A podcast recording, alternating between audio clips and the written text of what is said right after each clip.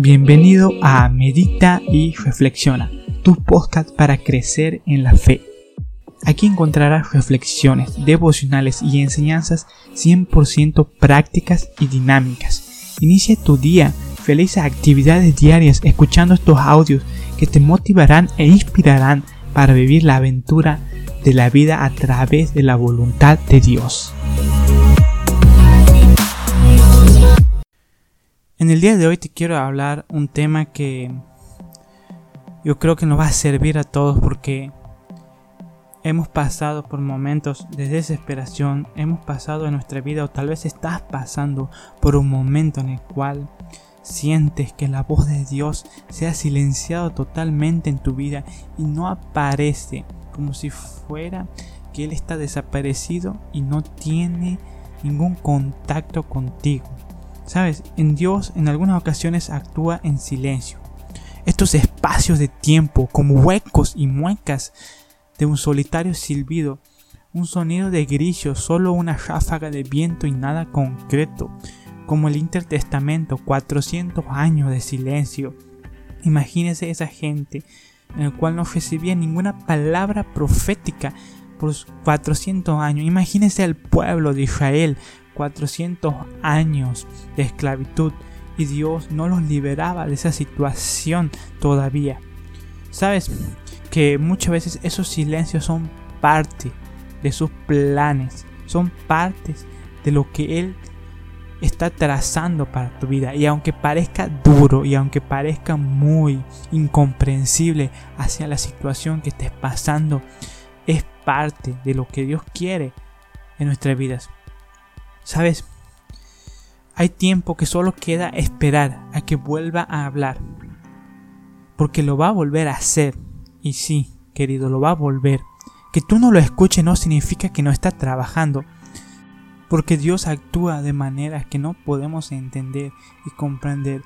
En la Biblia encontramos un relato que es un claro ejemplo de lo que estoy hablando en este día.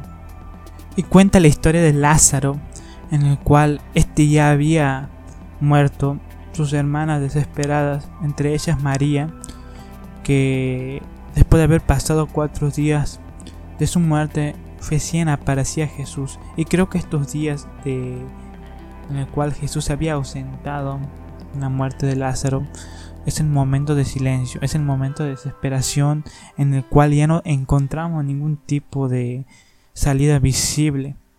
Pero un tal Jesús llega, y a cuando la esperanza se había roto, cuando todo estaba muerto y no había ningún vestigio alguna de esperanza, le dice una palabra de fe, tu hermano va a resucitar, tu hermano va a volver a vivir.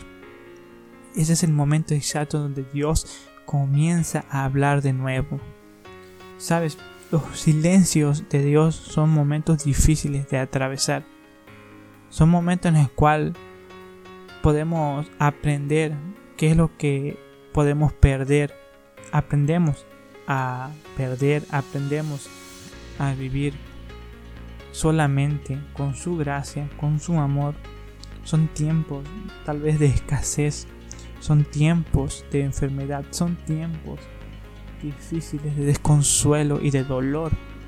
Pero llega un día en el cual Dios rompe ese silencio y comienza a hablar, comienza a hablar palabras de vida, comienza a hablar palabras de resurrección. Estoy seguro que en cualquier momento Dios va a permanecer, pero debemos seguir esperándolo. Sabes, había una María que lo seguía esperando, había gente que lo seguía esperando a Jesús, que no lo rechazó, tal vez tenía un montón de, de cuestionamientos, un montón de, dudas de lo que acerca de lo que había hecho Jesús, pero sea como sea lo seguían recibiendo. Leemos en San Juan capítulo 11, versículo 20 dice, después que Jesús se había acercado a donde estaban sus, las hermanas de Lázaro, dice entonces Marta cuando oyó que Jesús venía salió a encontrarle, pero María se quedó en casa. Por un lado tenemos a una Marta que salió al encuentro de Jesús. Por otro lado teníamos a una María que quedó simplemente en su casa. Creo que Marta tenía que tenía un pendiente de hablar con Jesús, de encontrarse con Él y ver qué es lo que Él le decía y también un reproche encima. Pero sea como sea, salió al encuentro, salió a verlo. Y Marta le dijo a Jesús, Señor, si hubieses estado aquí, mi hermano no habría muerto. Marta tenía claro y reconocía la autoridad y el poder de Dios para que pueda haber ejercido una hipotética sanación en la cual hubiese evitado la muerte de su hermano. Y dice después, Marta continúa hablando, más bien sea ahora que todo lo que pides a Dios, Dios te lo dará. Y Jesús le, dijo, Jesús le responde, le dice, tu hermano resucitará. Marta le dijo, yo sé que resucitará en la resurrección, en el día postrero. Marta seguía teniendo fe en Dios, seguía teniendo una convicción interna que una situación trágica como la muerte de su hermano no lo había opacado. Marta seguía creyendo en el nombre de Jesucristo. Ella pensaba que sí, que iba a resucitar, pero en el día postrero, no ahora. Y Jesús le dijo, yo soy la resurrección y la vida. El que cree en mí, aunque esté muerto, vivirá. Y creo que esto aplica a un sentido espiritual. El que esté muerto va a vivir cuando vos crees en Jesús. Hay circunstancias que te han matado por dentro y te han hecho morir, pero el que está muerto puede volver a resucitar cuando se despierta y se activa una fe que se inicia con el autor y consumador, en este caso Jesús. Y todo aquel que vive y cree en mí no morirá eternamente. Es decir, no vas a volver a morir nunca más en el sentido espiritual, aunque tu cuerpo desfallezca puede seguir eternamente porque Dios nos otorga salvación. Y Jesús le dijo en el versículo 26, te lo vuelvo a repetir, y todo aquel que vive y cree en mí no morirá eternamente. ¿Crees esto? Y le dijo, sí, Señor, yo he creído que tú eres el Cristo, el Hijo de Dios, que ha venido al mundo. Sabes, Marta estaba pasando por una situación de derrumbe emocional total. Pero esto no opacó quién era Dios. Él sabía, y ella, perdón, ella sabía quién era Jesucristo, su autoridad y qué es lo que él podía hacer.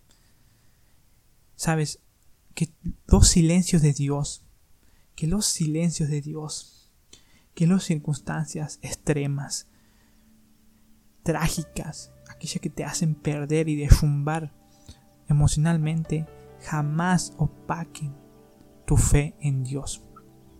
Esta actitud también fue la que hizo que Lázaro resucitara.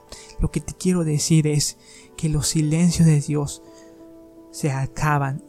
En un momento Jesús llega y comienza a hablar, pero que ese momento, ese momento en el cual Él vuelve a hablar, él comienza a aparecer en el sentido del oído espiritual de tu vida, te encuentre con fe, te encuentre como Marta, tal vez con muchos cuestionamientos por dentro, pero sabiendo que aún todavía resta poder en Dios, que no se le ha terminado a Él las bendiciones que tiene para tu vida y que estás seguro que Él puede y es el Cristo el que puede cambiar y sanar las circunstancias.